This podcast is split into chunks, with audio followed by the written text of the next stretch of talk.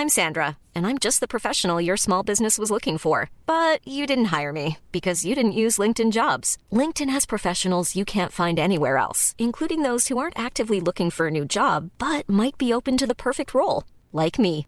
In a given month, over 70% of LinkedIn users don't visit other leading job sites. So if you're not looking on LinkedIn, you'll miss out on great candidates like Sandra. Start hiring professionals like a professional. Post your free job on linkedin.com/people today.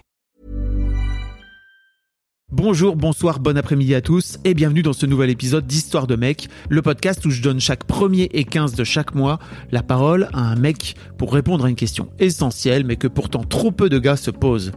C'est quoi pour toi être un mec? Je suis Fabrice Florent. Dans la vie, j'aime ouvrir des portes. Grâce à mes interviews et à mes contenus, vous ouvrir des portes sur l'univers de personnes que vous ne connaissez peut-être pas ou pas sous cet angle.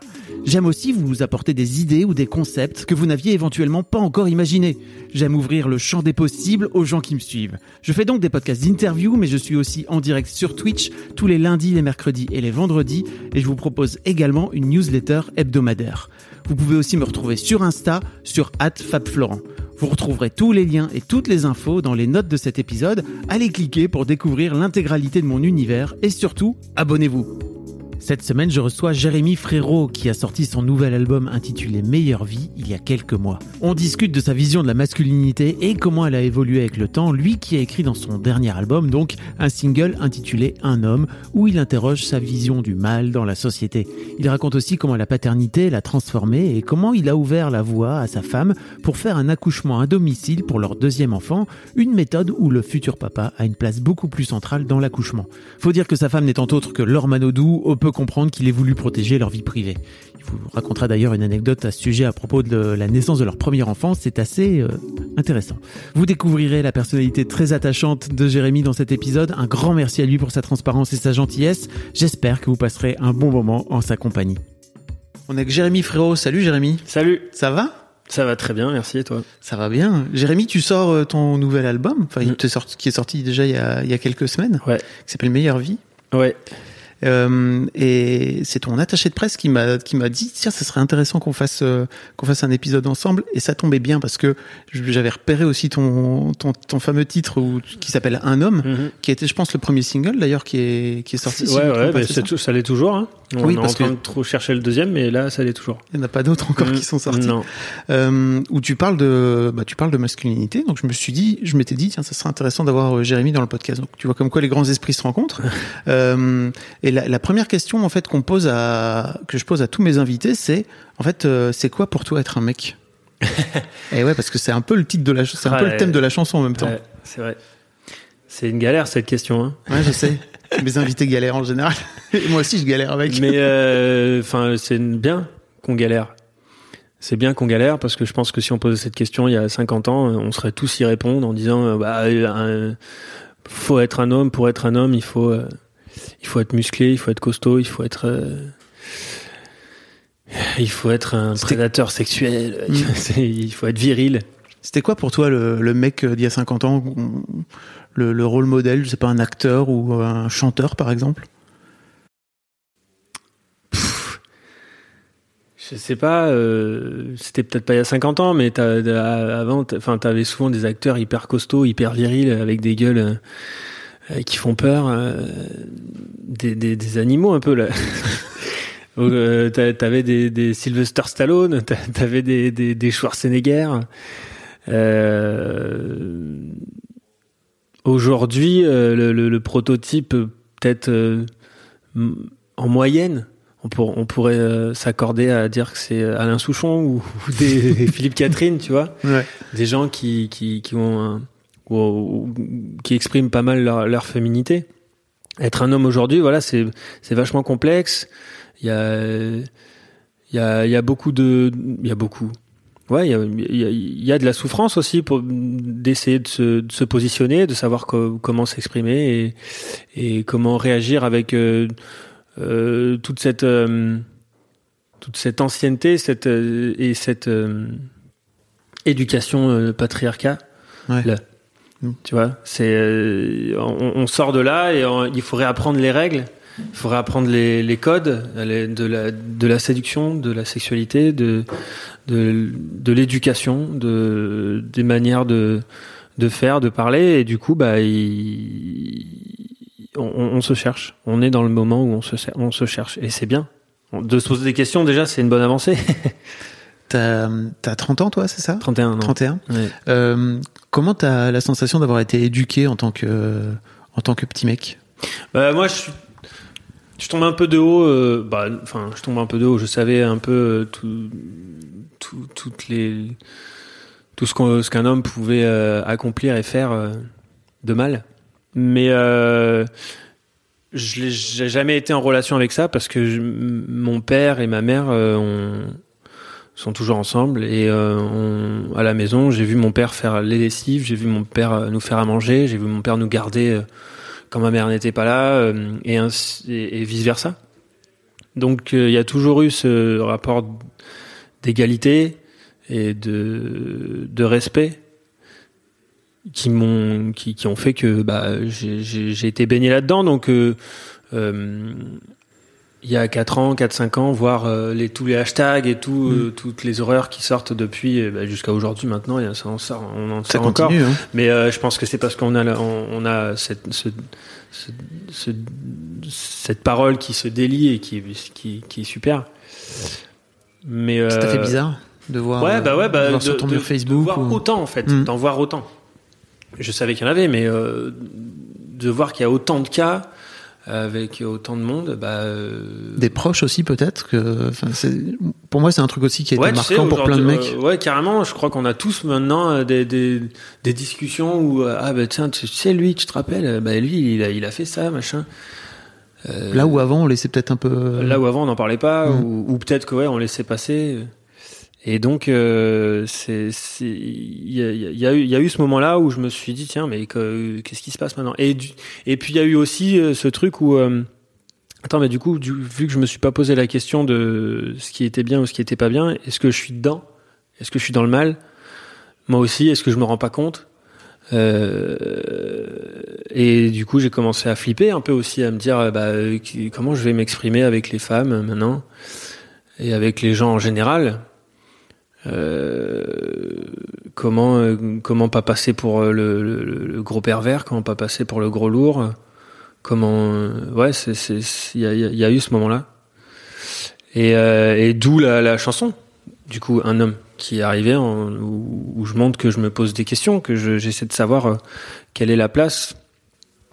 Moi ça, moi je parle de mon couple quelle Oui, est parce ma que place tu- dans mon couple? Tu poses la question à, à ta femme. Ouais, C'est ça? bah, bah, dans, Ou à- dans les chansons où il y a, il y, a ce- où il y a ces conversations, c'est sûr que moi je, je pense à ma femme. Mhm. Après, c'est des chansons tellement universelles que on, voilà, on, on peut se l'approprier pour chanter à tout le monde. Euh, mais ouais, je, moi je, je me pose des questions à comment redéfinir et comment être dans, dans le couple. Et hum, pour revenir un peu à ton à ton éducation, t'as bon alors c'est très connu que tu as un frangin parce que vous avez fait vous avez fait ce groupe ensemble tous les deux.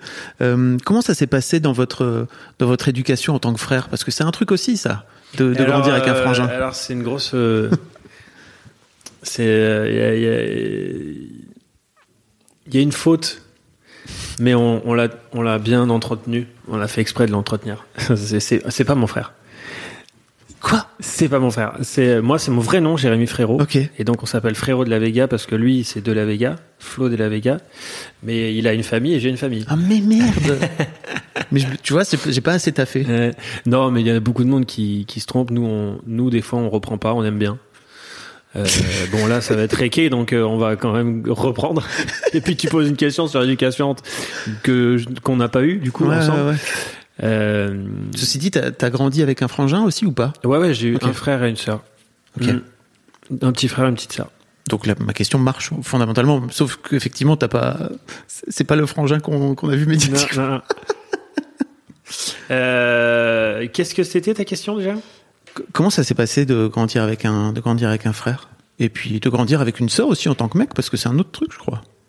Bah, euh, bah après on a les mêmes sujets de conversation euh, quand on a un, un, frère. Moi j'ai, il a, il a, on a trois ans d'écart donc c'est mon meilleur pote, mon frère, euh, surtout euh, jusqu'à aujourd'hui encore. Euh, donc, euh, quel, sujet de conversation? Bah nous, ça a été beaucoup sur le sport, hein, quand même. On a vachement baigné dans le sport, donc euh, beaucoup, pas mal dans la, dans, dans la virilité, même si, même si on est totalement ouvert dans notre famille à, à, à, à tout, à, l'homosexualité, à, Enfin, on n'a aucun problème avec les religions, on n'a aucun problème avec mm. ça. On en, on en parle, avec, on, on, est copains avec tout le monde en fait, et on accepte tout le monde. Ouais. Donc euh, finalement, euh, ça, ça, a été assez sain nos, nos, nos manières de, parler. Après, c'est sûr que quand les, la séduction est arrivée à, nos âges, bah, on a commencé à parler de filles, ça c'est sûr et certain.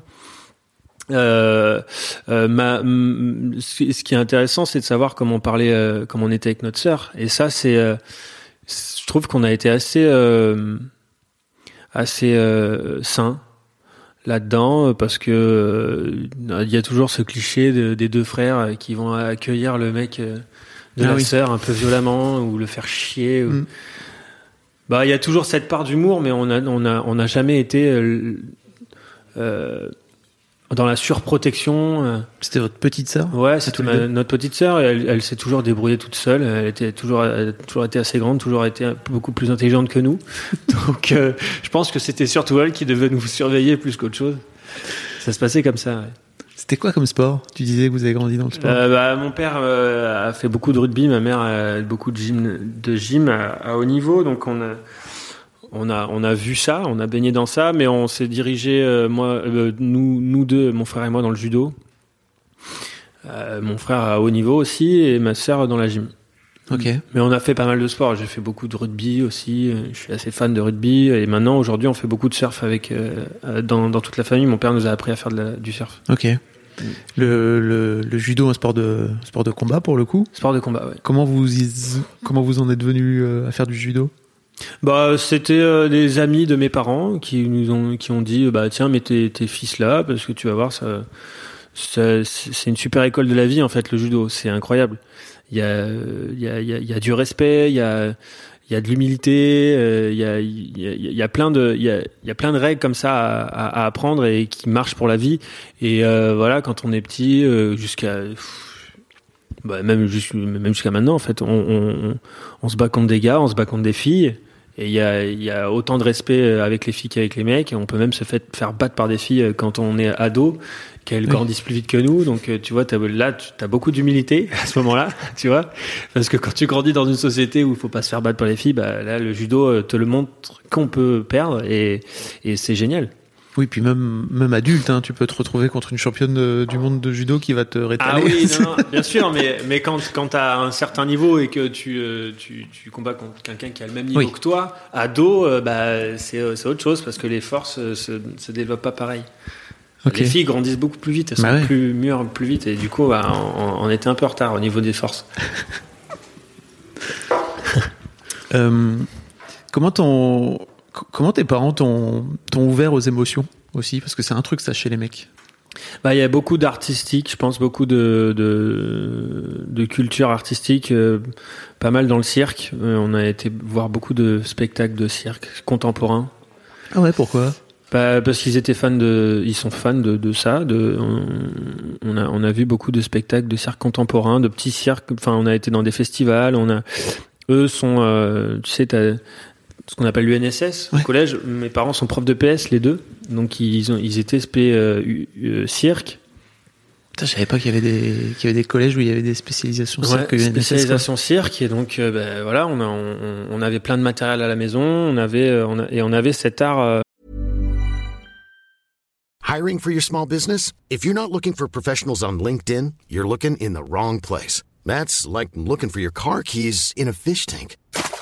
LinkedIn helps you hire professionals you can't find anywhere else, even those who aren't actively searching for a new job but might be open to the perfect role. In a given month, over 70% of LinkedIn users don't even visit other leading job sites. So start looking in the right place. With LinkedIn, you can hire professionals like a professional. Post your free job on linkedin.com slash people today.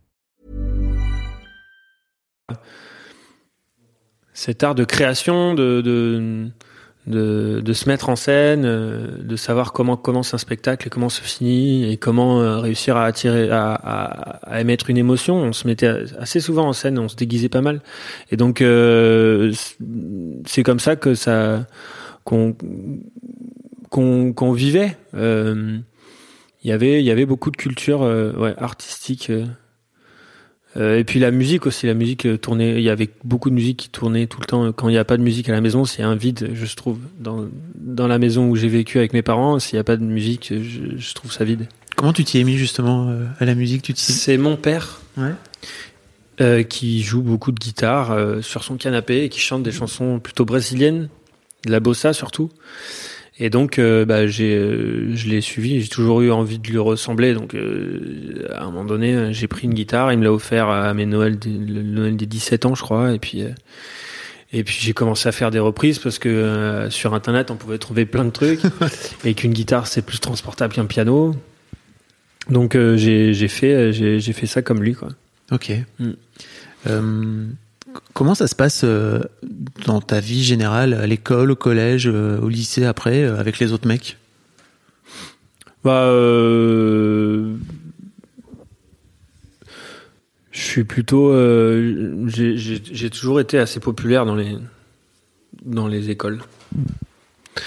Je sais pas, je pense pas que j'étais le, le, mec le plus viril, ça c'est, je pense pas. Bien qu'avec le judo, euh, ça pouvait attirer des trucs euh, du style ah il est il est fort, euh, il va, attention même s'il est pas costaud. Il y avait ce, il y avait ce truc là, mais euh, mais j'ai toujours eu des bandes de copains avec des copines dedans. Ok. Il n'y a jamais eu que des mecs. Ouais. Ça a toujours été assez varié comme dans, dans les genres en fait. Euh, j'ai, je me suis créé une bande de copains au collège qui aujourd'hui existe encore et, et voilà il y, y, a des garçons et des filles. Et c'est, je pense, et je, je pense que c'était assez rare au collège. Mm.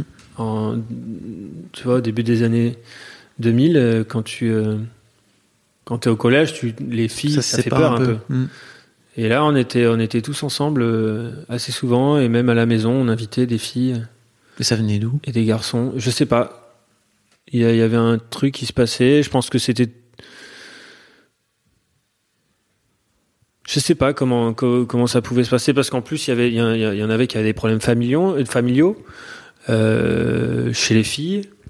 Euh, et euh, et les garçons on avait une chacun avait une, une super éducation de, de, respect aussi. Donc euh, je pense que c'est comme ça que ça ça a vachement ça a, ça a vachement aidé. En fait je me j'ai jamais eu vraiment de copains qui étaient euh, qui étaient euh, bourrins macho mmh. j'en ai j'en ai pas eu ou alors je suis pas resté longtemps avec eux. Ouais. T'avais du mal à te, à te retrouver dedans, c'est ça? Ouais, plutôt, ouais. Ouais, ouais.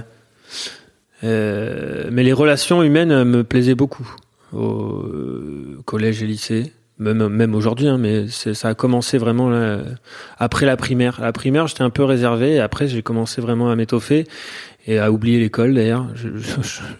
J'ai détesté aller à l'école. Je, je préférais être avec mes potes et mes copains et les copines. Qu'est-ce qui faisait que t'aimais pas l'école euh? C'était la manière d'apprendre qui me plaisait pas. Ouais. On... Je, je, je, voyais pas comment m'intéresser à ce qu'on m'apprenait. Okay. Je trouvais qu'on me l'enfonçait trop dans la tête, des trucs que j'avais pas envie. Et tu préférais, tu préférais faire quoi?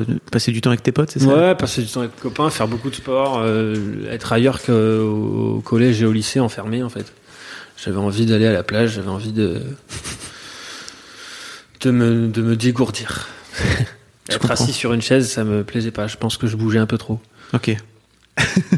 Comment t'as fait pour canaliser cette énergie? Bah, En faisant énormément sport. de sport?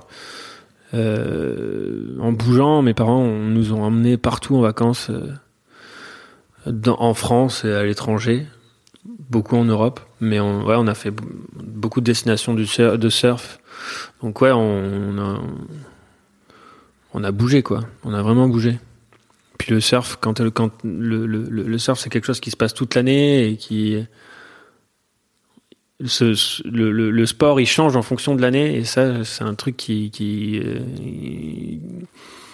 Tu dire le surf, tu, tu fais pas le, le surf, tu fais pas le, le- du surf de la même façon en, en été ou en hiver, c'est ça? Bah, tu réfléchis pas de la même façon. Ok. Les, les, les, les- Ah, Je connais pas assez les bien, vagues sont pas la même.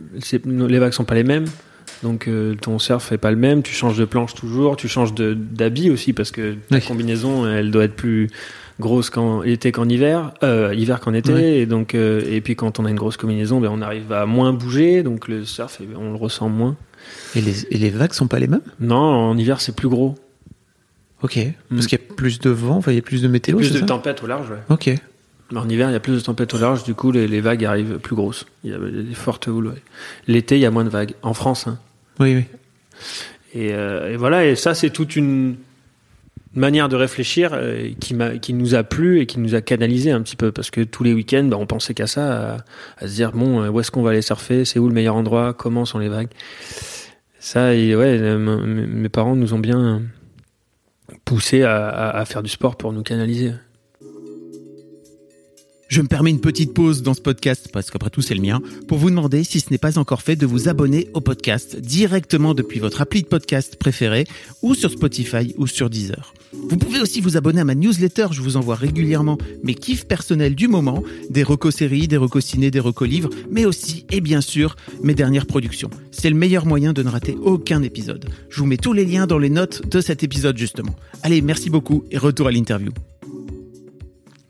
Il y a un truc aussi, euh, tout, tout à l'heure tu disais que euh, les, les, les gens dans ta cour savaient, ou dans ta bande savaient que t'étais costaud. Euh, ça t'est arrivé de te battre? Pas, non, pas au- Non. au- au- dans les établissements scolaires. Mais en dehors, c'est ça Ben, le, le judo, en fait, vraiment euh, amène à, à, à pas montrer ce que tu fais. J'étais pas costaud, en fait. J'étais, j'étais agile Mm. et, et je faisais du judo, donc je connaissais les techniques. Mais euh, c'était surtout que on n'avait pas le droit de l'utiliser euh, à l'école. Et ça, on le savait tous. Mm. On savait tous que si tu l'utilisais, bah, t'avais ton ton entraîneur qui qui te virait en fait, qui te virait du, du, du prochain entraînement parce qu'il savait ce que t'avais fait qui t'expliquait que c'était comme une arme, quoi. Mm. Mais après, quand j'ai commencé à sortir euh, avec mes, mes, mes copains en, en boîte de nuit, tout ça, là, oui, il y y a eu deux, trois euh, accroches, on va dire. C'est un vrai truc, hein, tu sais, chez plein de, Mm. chez plein de mes, mes invités, de canaliser la, la colère à un Mm. moment donné. Elle te venait d'où cette, euh, cette colère ou ce besoin de la, de la faire sortir en fait?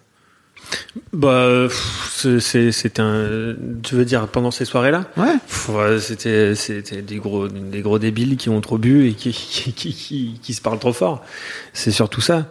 Euh, Tu t'inclus dedans, c'est ça? Ouais, ouais, complètement. Quand euh, le- les jours où j'ai fait ça, mais je l'ai, je l'ai, je l'ai rarement fait. Hein.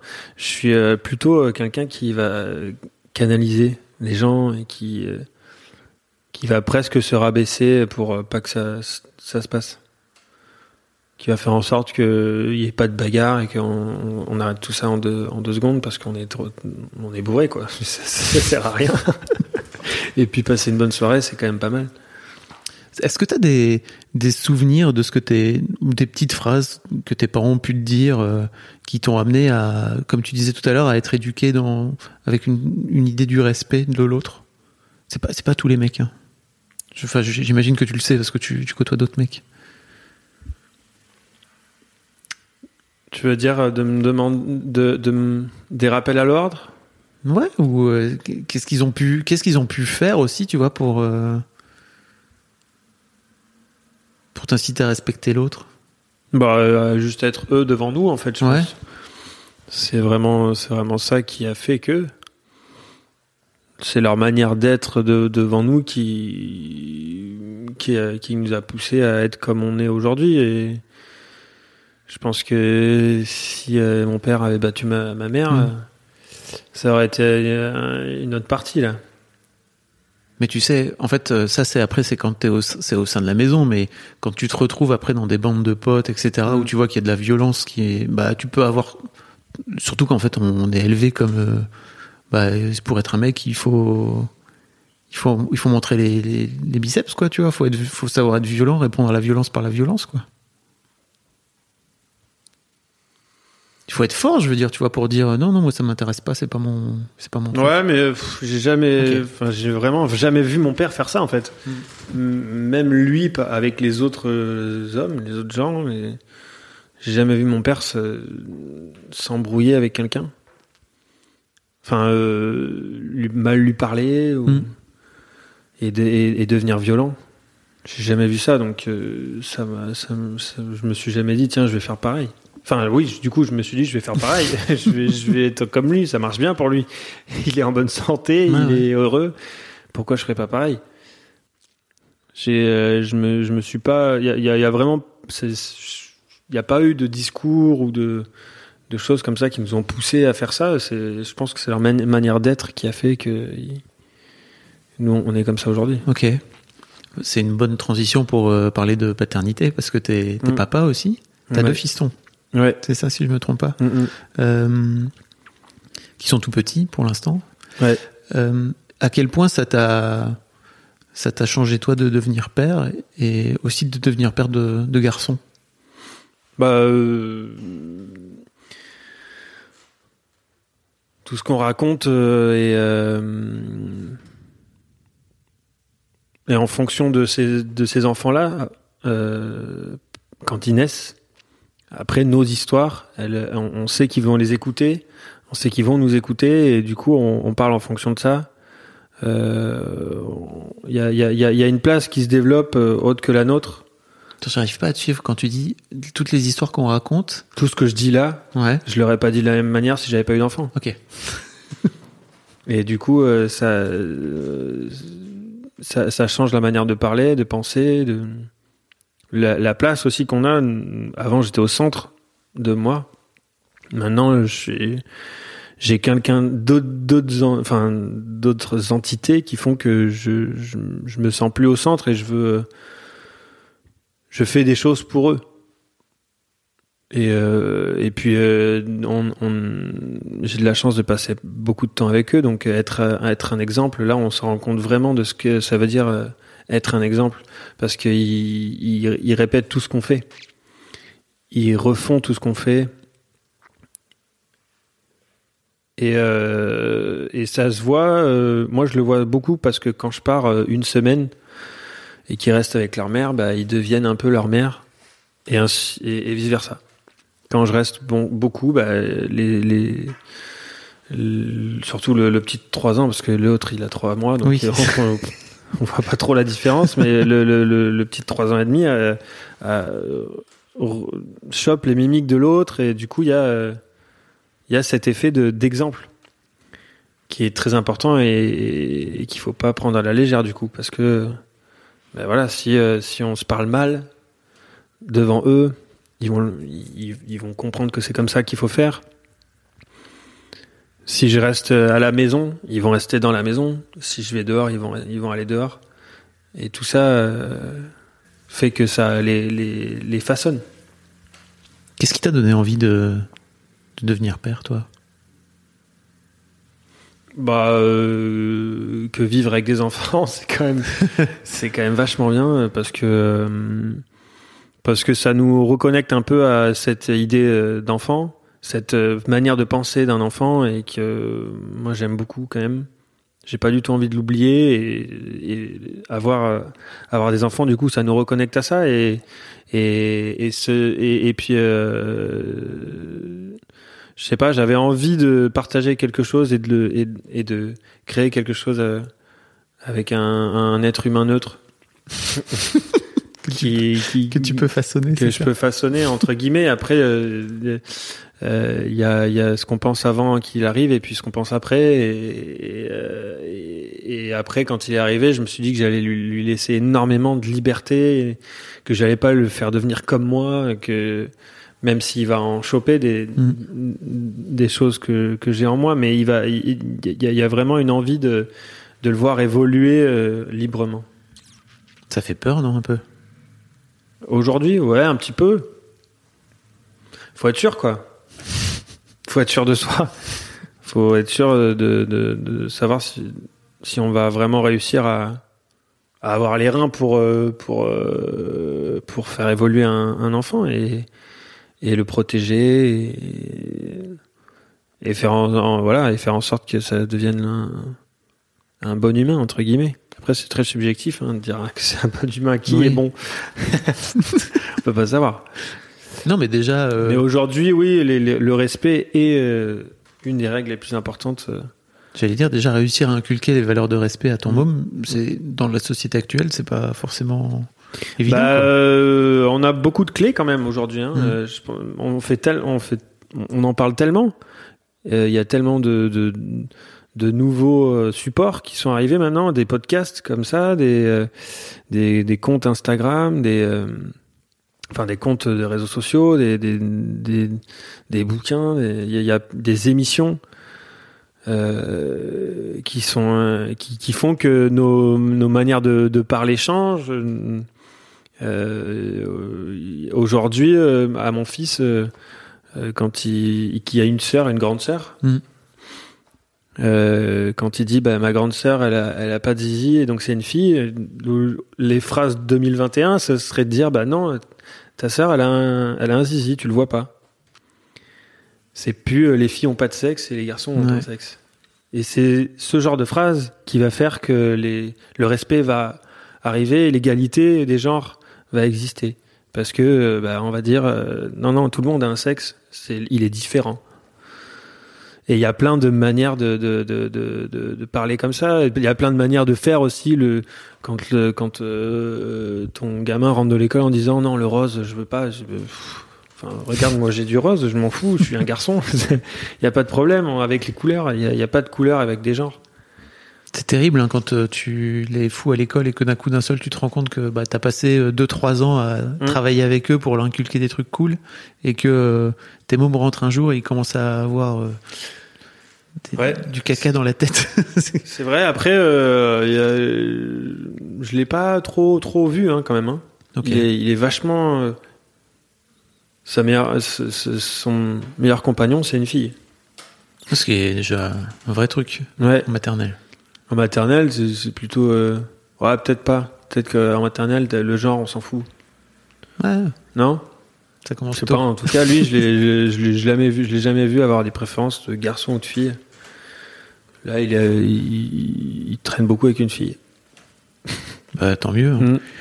C'est marrant parce que tu disais que j'ai un peu l'impression, enfin, il y a un peu ce cliché comme quoi euh, avoir un enfant ça, et être euh, artiste ou être chanteur, tu vois, c'est pas forcément des, des vies compatibles Mm. Euh, parce que, bah, alors là c'est un peu moins le cas, mais t'as une vie de tournée ou t'as une vie où tu veux, tu vas partir pendant longtemps pour euh, pour faire ton album, etc. Et de ce fait-là, bah, il faut que tu choisisses un petit peu. J'ai un peu l'impression que toi ça t'a nourri en tant qu'artiste en fait de devenir de devenir père. Ouais, ça, ça, bah, il y a, eu beaucoup de, de, chansons un peu euh, qui ont émergé avec avec le- l'idée d'être père, euh, et qui et ensuite le, le, moi j'ai voulu recréer un peu ce que ce que mes parents avaient fait avec nous et j'ai pas réussi à le faire euh, pa- parce que j'ai pas le même métier, que je suis pas là, et du coup. Ça m'a fait évoluer aussi dans l'idée de me dire bah tiens euh, je vais recréer quelque chose avec euh, la même chose que ce que j'ai eu moi avec mes enfants. Non c'est on, fait tous avec ce qu'on a avec ce qu'on peut. Et, euh, et c'est possible de de créer des gens bien des, des enfants beaux et bien respectueux même en n'étant pas là tout, le temps en fait. C'est pas parce qu'on n'est pas là que ça y a, y a, y a pas y a pas d'échange je, reviens quand même assez souvent à la maison. On s'appelle maintenant avec la technologie et il y a plein de, manières de pouvoir les éduquer, même, euh, en étant, loin. Et, euh, oui, le métier, le, le, le-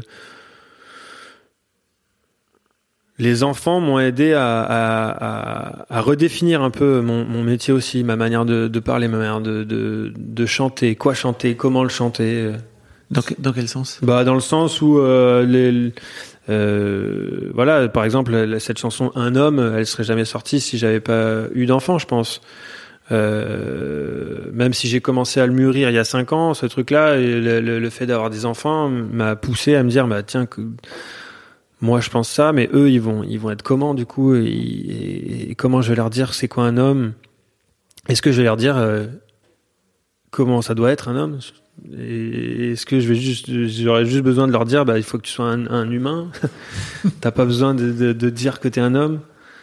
Et, ça ça a bien ouais ça a bien euh, empiété sur mon, travail. C'est un truc pour toi aujourd'hui de d'avoir euh, deux fils? Tu te sens une responsabilité par rapport à le fait d'éduquer des garçons aussi dans cette société? Ouais, ouais, mais euh, je pense que c'est quand même vachement plus simple euh, d'élever des enfants pour qui- pour arriver à un respect euh, et une égalité des genres plutôt que changer des gens qui ont déjà eu une Ils sont déjà grands, tu veux dire? qui sont déjà grands et qui ont déjà été façonnés et qui et ça va être beaucoup plus compliqué de les de les changer. Parce qu'aujourd'hui voilà on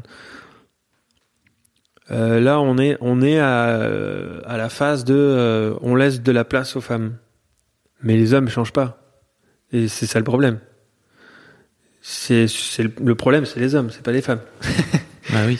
et donc, euh, il faut que les hommes se remettent à, leur- à, à une place euh, qui va faire que l'égalité des sexes existera.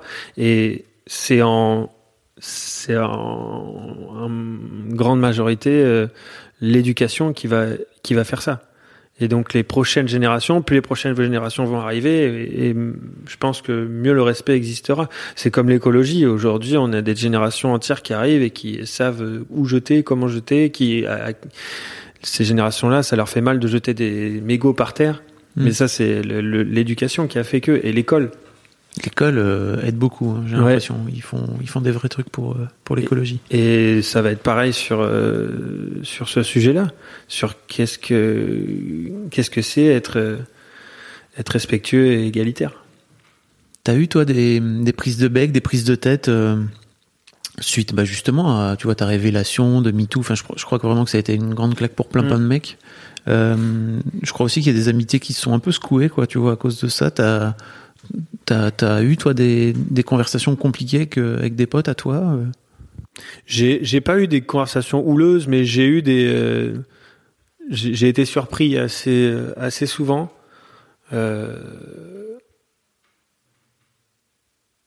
Chez, ici dans ici on est à Paris, mais dans le Sud-Ouest chez moi, j'ai toujours été un exemple fort qui m'a qui m'a surpris. C'est euh, quand on va au resto à plusieurs euh, couples que tout le monde se mélange à la table. Dans le sud, j'ai habité 4 ans à Marseille. Ah, La plupart du temps, c'est séparé.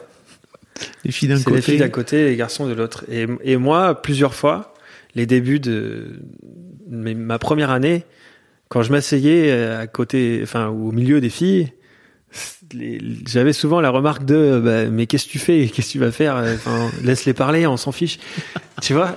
Et j'avais vraiment ce truc de, bah bon, euh, pourquoi? Je, je sais pas. Et il y avait, il y avait vra- vraiment ce truc-là. Après, il y a, non, il n'y a jamais eu de truc un peu euh, houleux. J'ai jamais, comme je, je disais au, au début, j'ai jamais vraiment eu de copains misogynes qui, euh, qui, qui respectaient pas les femmes. Donc euh, ça m'est pas tellement arrivé. Tu t'en tu t'en éloignes, quoi. Ouais, je, m'en- je, je, m'en- je, me lie pas d'amitié avec euh, ce genre de personnes. Ok. Euh, dans ta dans ta chanson Un homme, tu, tu dis que elle t'est venue aussi euh, par rapport à ta à ta nouvelle paternité. Euh, justement, tu, tu poses la question euh, à ta femme ou en tout cas à une femme, quoi. Euh, co- comment t'as as trouvé des réponses toi aujourd'hui à toutes les questions que tu poses Et Est-ce que j'ai trouvé des réponses? Bah, pff, Ouais, j'en- j'en cherche en tout cas. J'en, je me, je me, je me cultive dans ce milieu, dans ce sujet-là. Comment tu fais? Euh, là, je lis un livre euh, de Yvon Jablonka. Ah, qui va bientôt venir dans mon podcast. C'est vrai? Ouais. Bah voilà. C'est lequel? Euh, Est-ce que je m'en souviens du titre? Pas du tout. Est-ce que c'est des hommes justes? Et c'est ça, je crois. Ok. C'est exactement ça. Ouais, c'est ça. Qui- Où, où il retrace toute l'histoire euh, du patriarcat, de, de ses débuts jusqu'à nos jours et comment on est en train d'évoluer. Donc ça, c'est un peu scientifique au début, mais après on apprend plein de choses et on, on découvre comment on est devenu comme ça. Et, euh, et, euh, ça, ça, ça, me permet, euh, bah voilà, de mieux en parler, de de- de- d'être meilleur moi aussi, parce que comprendre pourquoi, bah ça nous aide à le changer. Et puis et puis voilà en, dans dans mon couple il y a aussi on, on, peut tester des choses aussi on peut faire plein, le le fait de de de pas faire de choix euh, d'homme euh, que la, la- la- notre notre femme décide que voilà qui qui est plein de trucs comme ça qui font que bah euh, ça, ça ça amène à, à développer toutes ces, tout ce changement et à devenir un, un, un autre homme. Et, et comment ça se passe pour toi? C'est pas compliqué. En fait, c'est compliqué, non? Par rapport à. Ouais, c'est compliqué, ouais. Ouais. Bah ouais, c'est compliqué parce que euh, tu te rends compte qu'en fait, euh, même il y a, y a plein de choses qui, qui étaient un peu, aberrantes, mais qu'on faisait quand même. Est-ce que je leur donner un exemple là? Je sais pas. Mais euh, je sais que il y a plein de fois où je me suis dit ah ouais putain mais ça il faut pas que je le dise comme ça. Ah ouais mais il faut pas il faut pas que je fasse ça. euh. Euh, J'ai pas d'exemple là, mais je, je sais que ça ça, m'est arrivé. Quand quand on le conscientise, de toute façon après on voit plein de défauts. Mm. Le, le plus dur, c'est de conscientiser et de et de et, après de le remarquer. T'as fait un truc un peu particulier aussi parce qu'il y en a pas tant que ça aujourd'hui en France. C'est que euh, vous avez euh, accouché de, enfin, en tout cas ta femme a accouché de Ouais. de votre deuxième fils euh, dans un accouchement à domicile. Mm. Euh, et je sais parce que j'ai donc dans mon podcast Histoire de Daron, j'ai eu un mec notamment qui a fait tout, qui a raconté en long, en large et en travers euh, son expérience. C'est comment dire, c'est une méthode où le mec a, une, place à part en fait, vraiment en, plein dedans quoi. Bah ouais, là on est clairement en plein dans ce qu'on raconte. D'ailleurs, ça peut être ça l'exemple. Hein. Mais euh, on est clairement dans, un changement euh, à ce niveau-là. Les, hommes aujourd'hui euh, parlent au fœtus qu'il y a dans le ventre de leur femme, de leur compagne. Et ça, c'est un truc qui n'existait pas. Tout le monde euh, enfin, euh, était un peu euh, gêné de faire ça. Ou euh, c'était, ça servait à rien, machin. Aujourd'hui, on- moi, j'ai- j'ai- je chantais des chansons. Je, on pose la main en, en se disant qu'on est en train de communiquer euh, comme ça, et donc il se passe quelque chose de beaucoup plus. euh, euh, Enfin, c'est plus fusionnel. On est plus à deux plutôt que c'est un deux. C'est un, un sujet de femme et elle se débrouille avec pendant neuf mois et puis euh, pendant pendant un an après pour l'allaiter et machin. Euh, le, le, le fait de, de fait de faire un accouchement à la maison nous euh, nous permet d'être beaucoup plus acteurs nous les hommes parce que C'était une volonté de ta femme à la base? Non C'était toi?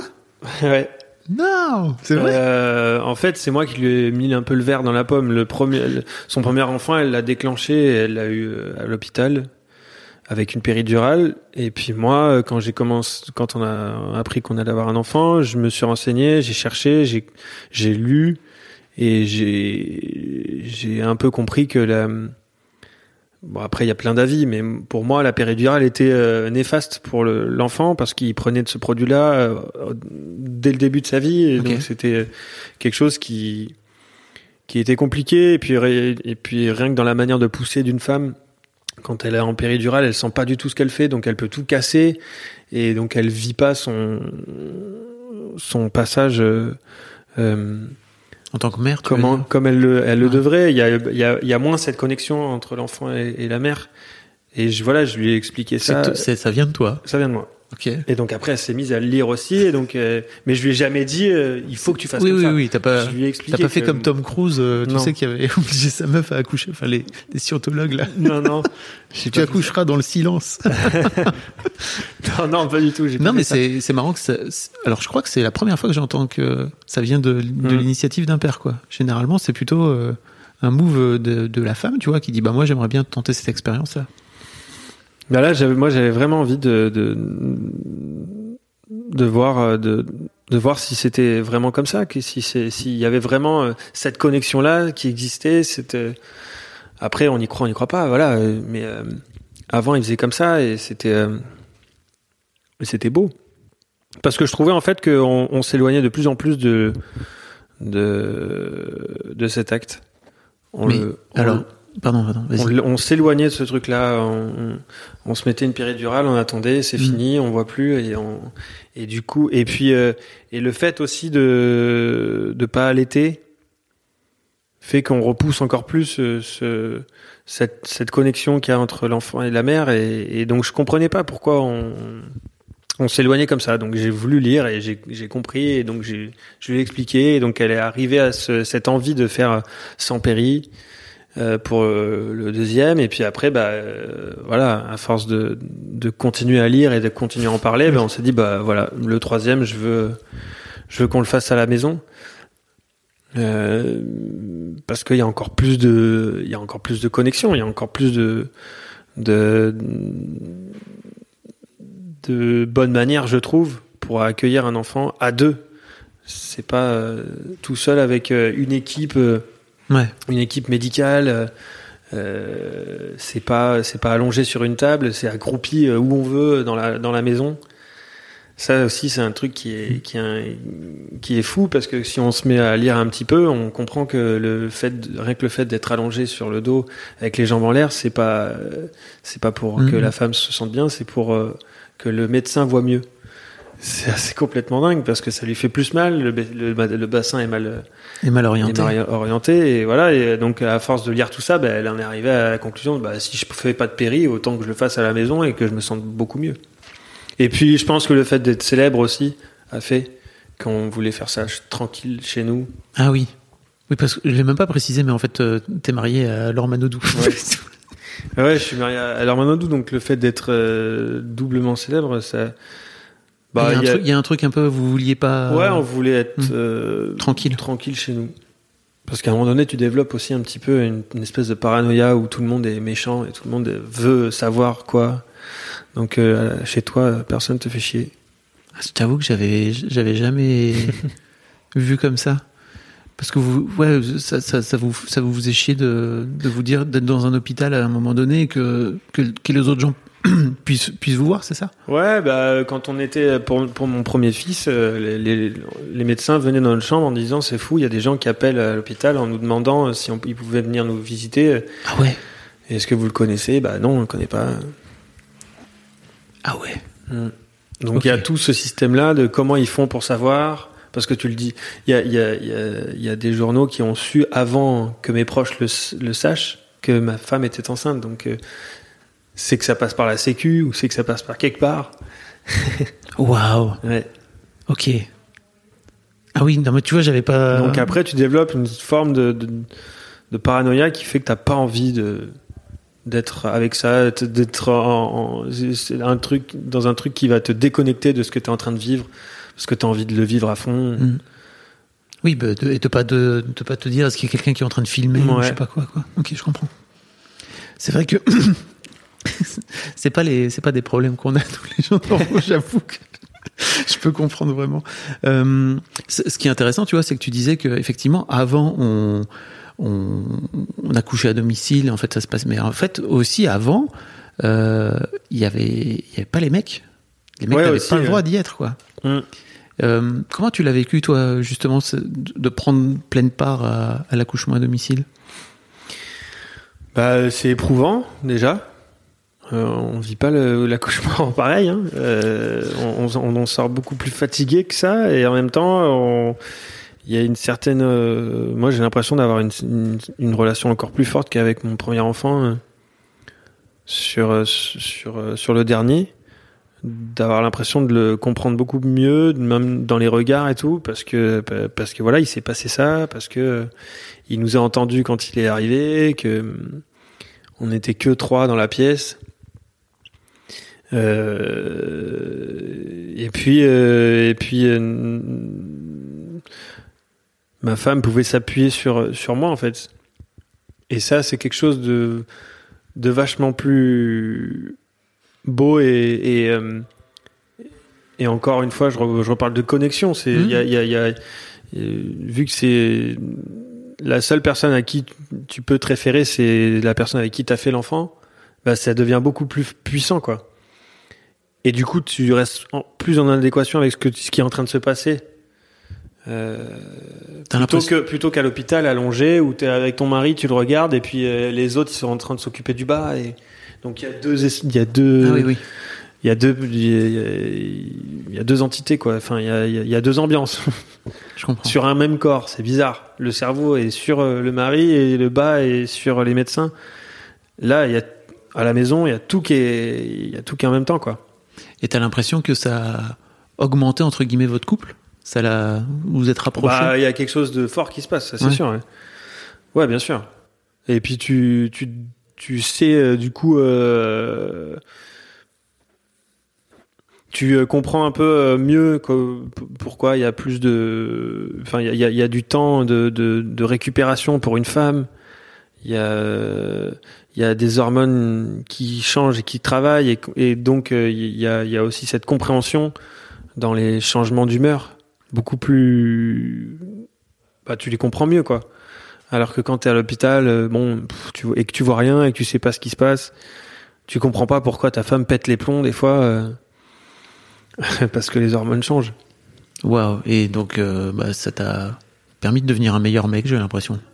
Ouais, je sais pas si je suis un meilleur mec ça, ça, ça Bah, t'as faudra l'air deman- d'avoir- faudra demander à ma femme pour ça Euh, non, mais t'as l'air d'avoir euh, pris de l'expérience, quoi. Mais par contre, oui, tu, tu- tu- bah, attends, t'as, là, t'as, une, grosse expérience, euh, c'est sûr, euh, d'en faire arriver un, un être euh, sur Terre, d'en, d'en, conscientiser pas, pas mal de choses, en fait. Ouais, c'est sûr. Qu'est-ce que t'as conscientisé, par exemple?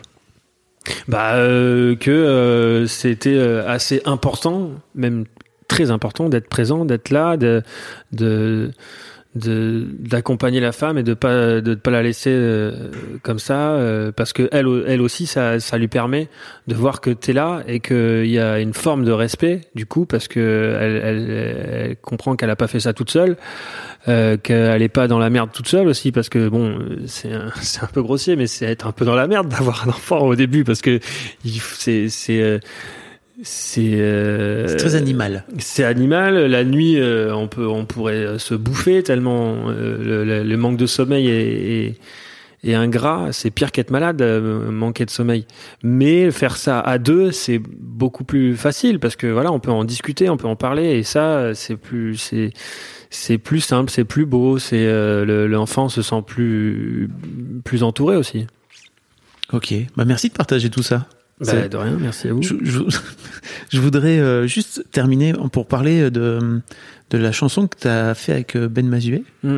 Euh, alors, vous, vous avez déjà euh, bossé ensemble avec Ben depuis. euh, de- Enfin, vous bossez ensemble depuis un petit moment. Lui, il a écrit pas mal de textes justement pour les frérots de la Vega, si je me trompe pas. Ouais. J'étais d'ailleurs. vous, vous avez fait des concerts. J'étais à ce fameux concert à la Cigale là juste après les attentats du, du, du Bataclan. Mhm. C'était assez fou. Euh, et je ne sais pas comment, comment s'est passée cette chanson. Comment est-ce qu'il t'a proposé de venir euh, travailler euh, avec lui? Donc il y a une chanson qui s'appelle Gaffe ga- aux autres. Gaffe aux autres euh, sur son dernier album euh, que vous chantez ensemble. Mm. Tu peux m'en parler un peu? Bah, cette chanson, euh, elle fait partie de mon premier album, Matryoshka. Ok. Et on l'avait écrit à Marseille, dans, dans, dans, mon, dans mon petit studio. On, on cherchait à, à écrire une chanson sur le fait de faire attention aux autres parce que c'est ce que je fais assez souvent dans en, tout- en tout cas en tournée et lui il me parlait il me voyait vraiment en tournée et quand quand quand je suis en tournée et que je suis avec vraiment tout le monde et ben on, on fait en sorte que tout le monde aille bien pour que la tournée se passe bien et que tout et que le concert se passe bien parce que et mais ça va du chauffeur de bus à- à- au, au guitariste en fait Ça Du- met une grosse claque au cliché de la rockstar hein, qui, qui- Ouais. Ah ouais, moi je prenais pas la chambre dans le tourbus. J'ai- J'aimais pas ça, d'avoir autant de place euh, de- dans, dans un liron euh, au fond du bus. Et je préférais être dans une couchette avec tout le monde et me réveiller avec euh, avec tous les gars autour. Et, et, et- et voilà. Et, ça, ça c'est un truc qui qui qui me plaît en fait, d'être de tout le monde, de mettre tout le monde au même au même plan. au même plan. Du chauffeur de bus, du mec au son, du mec euh, au, décor, du mec aux lumières, parce que ça, tout, le monde crée une ambiance qui fait que le concert est mortel et que les gens en plus ressentent comme ça. Ils sentent que tout le monde fait partie du show, plutôt qu'un mec devant et qui, mm. qui, est le prisme de tout ça. Et donc euh, cette chanson-là vient de là, de je serai le, le, gars qui fait gaffe aux autres euh, pour que tout le monde se sente bien en fait. Donc c'est Ben qui l'a écrit, c'est ça pour toi On l'a écrit, ensemble, euh, ouais, dans, dans, un dans un studio euh, à dans un home studio à Marseille et donc elle a été une première fois réalisée pour le mon premier album tout seul. Et puis euh, lui a voulu a voulu la reprendre d'une autre manière parce qu'il il l'aimait trop et qu'il avait besoin de faire de la chanter autrement. Et donc il a il a il a eu raison parce qu'elle est, elle est vachement belle comme ça aussi. Il y a un peu une filiation entre vous, j'ai l'impression, dans, notamment en termes de, de sensibilité, de masculinité, quoi. Tu vois Bah ouais, clairement, euh, Ben, il a une part de féminité ah assez incroyable, qui est vachement, euh, qui, qui, qui, qui, est vachement visible en fait et et, euh, et qui fait du bien. Euh, elle est, il, est, il, est, très libre dans ce qu'il raconte, dans et et, et, et ça, c'est assez réconfortant pour moi. Oui, j'imagine que ça fait un bon miroir, quoi. C'est plutôt cool. J'avais fait un épisode avec lui pour Histoire de Daron. Je le dis pour mes auditeurs mhm. qui veulent écouter. On avait fait un super épisode où on parlait de. On avait fait un épisode il y a trois ans. Euh, avant son divorce et on a fait un épisode post-divorce où on parle de la vie de papa divorcé. C'est aussi un autre. C'est aussi un ah, il en a des choses à raconter lui. Euh, je vais te laisser euh, partir. T'as une folle journée de promo aujourd'hui. Merci en tout cas d'avoir euh, de, t'être confié. C'était vraiment, c'était vraiment très cool. Bah, et puis bah, je, mettrai tous les liens pour te suivre sur sur les réseaux, dans les dans les notes. Je sais pas si tu écoutes un peu des podcasts, mais ça, se, ça se passe dans les notes en général. Super. Merci à toi en tout cas. C'était cool. Salut. Merci beaucoup pour votre écoute. Avant de nous quitter, si vous avez aimé ce podcast et cet épisode, merci de lui mettre un commentaire sur Apple Podcasts et 5 étoiles de préférence. C'est le meilleur moyen de le faire connaître. Vous pouvez faire comme Macha Chose qui a écrit comme toujours avec les podcasts de Fab Florent, on a l'impression d'être une petite souris. Les invités sont intéressants, tout comme leur parcours de vie. On rit, on s'interroge, on apprend, et on apprend aussi sur soi. Merci Fab, tes podcasts sont inspirants. Eh ben merci beaucoup, ça fait plaisir. Et si vous voulez faire comme elle, vous vous rendez sur Apple Podcasts et vous cherchez Histoire de succès directement dans votre appli ou sur votre ordinateur. Merci beaucoup à vous et rendez-vous jeudi matin à la même heure à partir de 6h du matin dans votre appli de podcast pour un nouvel épisode d'Histoire de succès.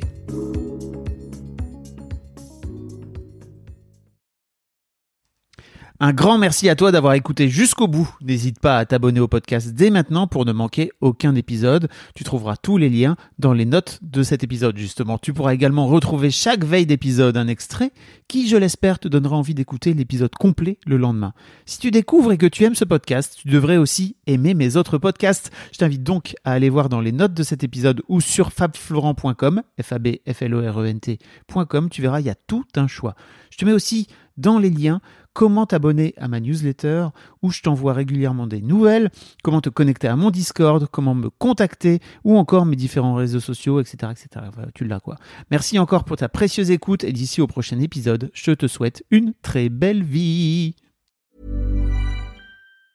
Planning for your next trip? Elevate your travel style with Quince. Quince has all the jet-setting essentials you'll want for your next getaway, like European linen premium luggage options, buttery soft Italian leather bags, and so much more. And it's all priced at 50 to 80% less than similar brands. Plus, Quince only works with factories that use safe and ethical manufacturing practices. Pack your bags with high-quality essentials you'll be wearing for vacations to come with Quince. Go to quince.com slash trip for free shipping and 365-day returns.